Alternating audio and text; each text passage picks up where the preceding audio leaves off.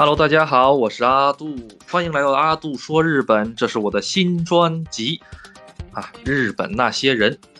咱们日本那些人第一集呢，就讲一些对我来说意义重大的一些人吧。当时我在日本第一年的时候，我是在一家那个店里面做派遣。当时做派遣的时候吧，认识了仓库里面的一个负责人，他大概与我大一轮左右。呃，当时的我呢，二十多岁，他也就三十多岁的样，三十五六岁的样子。然后，呃，比较让我印象深刻的就是，当他得知我是孤身一人来日本的时候，他这个态度发生了一百八十度的变化。后来我才知道，这里面是有原因的。先讲讲他的经历吧。他呢是家里面的独生女，啊，三十七八岁了，当年已经，然后呢也没有结婚。他呢，在早他早年去英国留过学，英语也很好。后来最后为什么到一个店里面去当一个阿鲁拜托，也就是派遣呢？啊，不是不是派遣，是那个打工了呢？这个里面呢就有很多很多渊源的故事了，慢慢来讲。当时他来，我当时我到店里的时候，我得知他在这家店里已经工作了大概十年左，十年左右是个很长的，在同一家店里面做。打工呢，已经打了十年。他每周呢上三天班儿然后呢每天的工资大概在五百块钱人民币左右。其实他三天班的话，怎么说呢？一个月的工资吧比较少，大概也就是保持一个温饱吧。然后呢，他找了一个比他小一轮，比我不能说比我吧，跟我差不多大的一个男朋友，而且还结婚了。她这个男朋友呢，和她是怎么认识的呢？喝酒认识的。她和她老公现在呢，居住在她老公爷爷留下的一个小别墅里。然后大家一听，哎呀，小别墅那不是很不错吗？实际上不是的，她也是迫不得已。他们家我去过，就在一个山沟沟里面，哎呀，然后旁边有个小别墅。呃，从他们家到最近最近的加油站开车要十五分钟，而且。一就是这一路啊，没有路灯，没有信号灯，全是在山林里面跑。他们家就在富士山根底住，就说不好听的，富士山一旦爆发的话，他们家直接就没有了。他们家就是可以看到什么？可以看到鹿，野生的鹿和野生的野猪。日本这环境保护的都不错，就是都能看得到。就是讲讲他为什么住在别墅里呢？啊，难道她老公挣的很多吗？不是，她老公是什么？她老公是刚开始的时候。也是在奥特莱斯里面做店员，但是呢，他也是属于一个打工的，就是那个我我那个我那个有时间了之后呢，我可以过来打个短工啊之类的，并不是正式员工。那他的主业是什么呢？主业是花匠。花匠，哎，花匠是做什么呢？就是那个造园的，就是园艺的。比如说是某个公园需要做一个玫瑰花花坛，或者是哎呀做一片花海，就找他们家去。他就给人家报价说这个多少钱？哎，我们工期多少天？把玫瑰花给你们种出来，包括后期的养护，他们就是做这个的。但是吧，他这个生意吧是有波动的，不是说月月都有，也不是说天天都有。所以闲的时候呢，就只能来这边来做做这个零工啊，补贴补贴家用。好的，那咱们讲回来，他为什么住在别墅呢？是这个样子，啊，这个别墅呢是。一九八几年到一九九九几年，日本的泡沫时期的东西。当年他爷爷还是手里有点小钱儿的，在富士山根底下买了个小别墅。哎，最后也不知道怎么着，分吧分吧分吧分吧，分到他这个孙子手里了。但是为什么他不出去那个买个房子啊？为什么要住在这个别墅啊？你以为是别墅好吗？不是，是别墅便宜，知道吗？是他买不起市里面的房间，只能住在别墅里面。他那个别墅是全部都是木头做的，啊，然后是相当，他是那个别墅是一点五层，主要是一层，然后呢上面有个大阁楼那种感觉。那个别墅也二也二三十年了，也比较老旧了，还得翻新。我问一下我，然后我就我就好信儿嘛，我就问一问这个家这个房子大概值多少钱？他说大概值人民币十五万，想象不到吧？十五万块钱人民币能在富士山根底下买一个别墅。他当时说。他当时说，我们家对面那个别墅正好卖，要不你就看看把对面那个买了玩玩也可以。我说那十五万块钱就是人民币啊，买完了之后可以直接住吗？他说住不了，这个别墅都太老了，你这个下水道、上水道，然后包括那个店全部都得重新翻，房子都得重新翻，大概得花多少钱？得花一千万日日元，一千万日元多少钱人民币？大概是当时的汇率哈，大概是六十多万人民币。那好家伙！那我脑子有毛病吗？我有这个钱，我为什么不去上市里去买一个不错的房子？是不是？他也是没办法，他就是买不起房子，只能委屈在这个别墅里。而且吧，日本的这个别墅吧，咱有点说说长了哈。之前在我另一个专辑提到过，日本这个别墅吧，它的税率是高的，那税率是最高，好像是百分之二十左右。那也没有办法，那也比总买房子便宜。好，咱们回来，然后这是为什么住别墅，知道了吧？然后呢？他到现在还没有孩子，也没有生过孩子，为什么？就是可能中国的丁克吧，他这个比较多，日本的丁克更多。日本吧，要么一个都不生，要么一生生一堆，七个孩子、八个孩子，那时候这种东西太多了啊。或者普通人家基本上是三个孩子左右，四个孩子的也有。我之前公司一个同事，一个男的，四十多岁，家里四个全女儿。我就我就我就看着他天天天那个愁眉苦脸的，就是想办法怎么给他们挣钱吃饭。我就哎呀，太惨了，太惨了。哎，你别看啊，他们家住的这么偏，房子这么便宜，但是人家有三台车，啊啊，那个夫妻两个人一人一台，然后呢还有一台车备用，没事儿呢，那个干干农活啊时候拉着的。他们是两台乘用车，然后是一台半截子，就是用来拉货的那种车。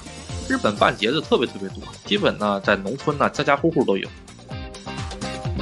我跟他的关系为什么这么好呢？因为他真的帮助了我很多。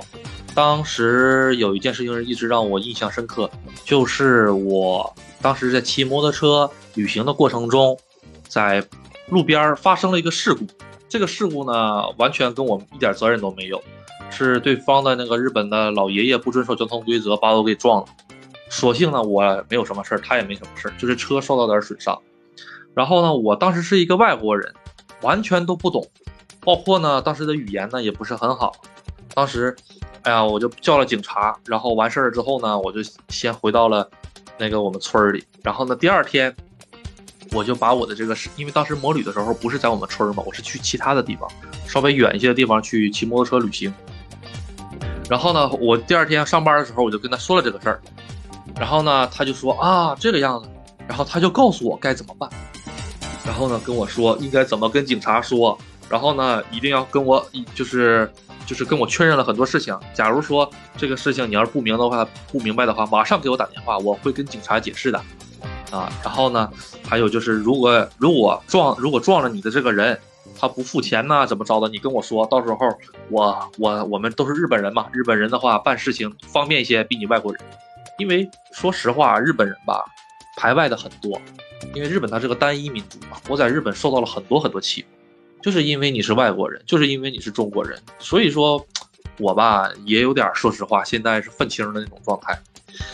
然后咱们话讲回来，然后呢，通过这件事情了之后啊，哎呀，我就觉得 他能就是能有一个日本人这么帮我一个外国人，真的特别特别特别的感谢，特别激动。然后呢，从那之后呢，我就。我每次回国呀，买了点茶叶呀，就送给他。他也他是个特别喜欢喝茶叶的人，他不喜欢咖啡，他喜欢喝茶叶，所以我就经常买茶叶送给他，买茶叶送给他。然后慢慢慢慢慢慢慢慢，公司就好啊，不是公司就好了，关系就好了啊。然后呢，呃，还有一件事情令令我挺深刻的，就是我被那个开除的时候，为什么叫被开除？因为是这个样子，日本的派遣是只能做一年半，你在一家店里最多最多最多只能做一年半。他这个东西啊，并不是说你做的不好，或者是你人有问题，或者是因为你是外国人，不是日本人也是一样，他是单单的出于这个合同法。为什么？因为是这个样子，如果你作为派遣在一家公司里面工作了超过两年，你必须成为这家公司的正社员。但是这个公司他不想让你成为正社员，所以一年半的时候就会把你给开掉，对吧？所以他就会把你给开掉。这个东西呢，它就是一个怎么说呢？说说实话，有点像霸王条款一样。但是没有办法，你既然进入了派遣这个行业，你就必须遵守这个。我在这家公司也待了一年半了，在这家店铺也待了一年半了，大家对我都很好啊。然后最后，我知道我自己的命运肯定得被开除，不光我自己，当时店里所有的人一起全被开除。然后呢，全被开除了之后，我们就换一家店就好。但是呢，当时的这个呃这个阿姨她不想让我走嘛，她就跟店长极力的劝说店长，后来还给总公司打电话，就想为我破格。啊！但是最后没办法，你说这个阿姨她其实她也是一个那个阿鲁拜托，她也是一个打工的，她她也是个小时工，她也不是正社员，是吧？她虽然是管仓库的，但是说实话，她只是工作的年头长了而已，她也没有什么力量能改变这些事情。就那个事情吧，让我印象特别深刻，她跟我们的经理直接就吵翻了。就为了我，我这个我看都都走到这一步了，那我能能在公司继续待吗？没有办法了。然后呢，我就离职了。啊，离职了之后呢，哎呀，他还在那抹眼泪儿，挺伤心的，因为我们私交很好嘛。嗯，然后就我就离职了嘛。离职了之后，他给我办了一个特别大的欢送会，是这个样子。呃，大家可能不懂为什么说派遣必须要被开掉，但是这个打工的不用被开呢？对，打工的不用被开掉，打工的你可以打十年、二十年、三十年，就是阿鲁拜头，不管你是学生的阿鲁拜，不是学生打工还是成人的打工都无所谓。但是派遣是不一样，为什么？我们的工资不一样，我的工资是每个小时一千五百日元，大概将近一百块钱人民币，一个小时一百块钱人民币。他的工资是多少钱？他的工资是大概是一个小时六十到七十。我们两个干同样的活儿，但是工资却完全不一样。所以呢，公司就要把我们这些派遣开掉。其实主要是什么？派遣呢，主要是用在那些特别繁忙的时期，比如说春节，或者是突然间，哎，这个日本来了很多很多中国的游客，为了应付一下的时候才去找派遣。它是价高，但是呢，想开就能开掉。合同都是按月来签的，不是长期合同，每个月每个月每个月每个月签。对方如果说不想要你了，这个月就可以把你开掉，就这么简单。所以这个命运我也是知道的，毕竟拿到拿拿的单价高工资嘛，对吧？但实际上到我们手里没有多少钱，还要扣房租啊、扣税啊什么的。咱们扯远了，继续讲回来。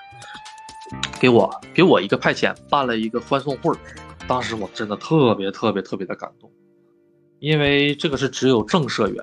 人家正儿八经社员才有的这个，这个就给我有，给给我了，哎呀，当时特别的感动，哎呀，我觉得是，嗯，就是直到阿杜那个快回国的这一段时间，我们都一直保持联系。这会儿阿杜走的时候，把我那辆小摩托车就给就给他了，她老公比较喜欢嘛，我想这个玩意儿卖也卖不了多少钱了，给人家吧。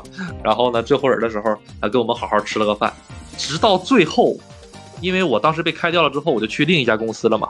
去另一家公司的时候呢，我在那一家公司干了三四年吧。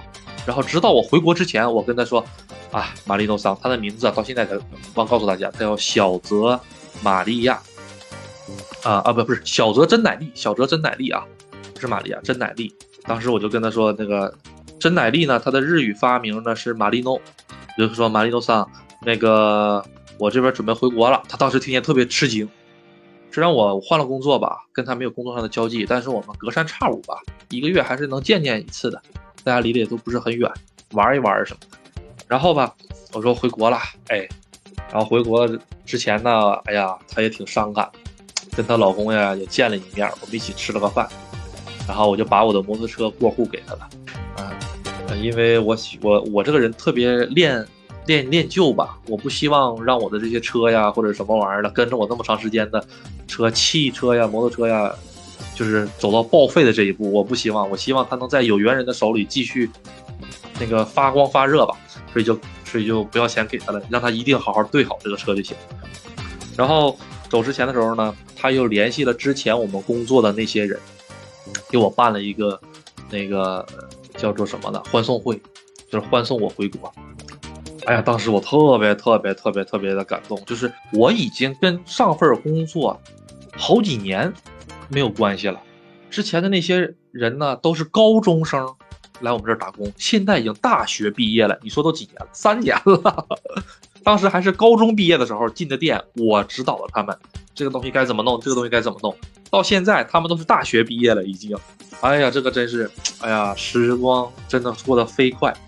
上一次办欢送会的时候，我就是被开除那一次被办欢送会的时候，给我做了一个，就是日本这边特别有特色的一个，就是在一个白纸板上面，或者是在一个相框上面。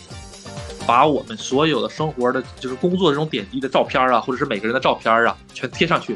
然后呢，每个人呢，在每个人写一个对我的祝福语的这种东西，全部写上去，送了我一个这个，我也给拿回来了。这个东西真的是一辈子的礼，怎么说呢？宝藏吧。我觉得就是什么东西最重要，不是什么珍珠啊，也不是什么黄金啊，而是这种人与人的这种，这种这是什么羁绊吧？这个是最重要的东西。呃，一辈子给他留好。最后，在我们吃完饭了之后呢，啊，我们到了那个饭店外面，当时是下着小雪，然后大家围成一个半圆，我在圆的中心，啊，然后我跟大家一一道别。当时这个雪花啊打在眼镜上，化了之后流了下来，就真的跟眼泪一样。当时心里说实话也有点酸酸的感觉，特别特别难受。说实话，这个场景特别特别的像日剧。但是吧，日剧没有这种真实感。日剧里面有很多是浮夸的这种演技，或者呢，一些比较明显的感情在里面。就比如说是，呃，要要哭啊什么。但实际上，现实生活中没有没有那么多。我们这一集就讲的差不多了。其实还有很多很多关于我之前工作的这些高中生到大学了之后这些变化，包括我当时跟那些高中生。那个他们的一些交流啊，日真实的日本高中生是什么样子的呀？这些我感觉，嗯，都挺有意思的。等到有空我慢慢给大家讲。谢谢大家的支持。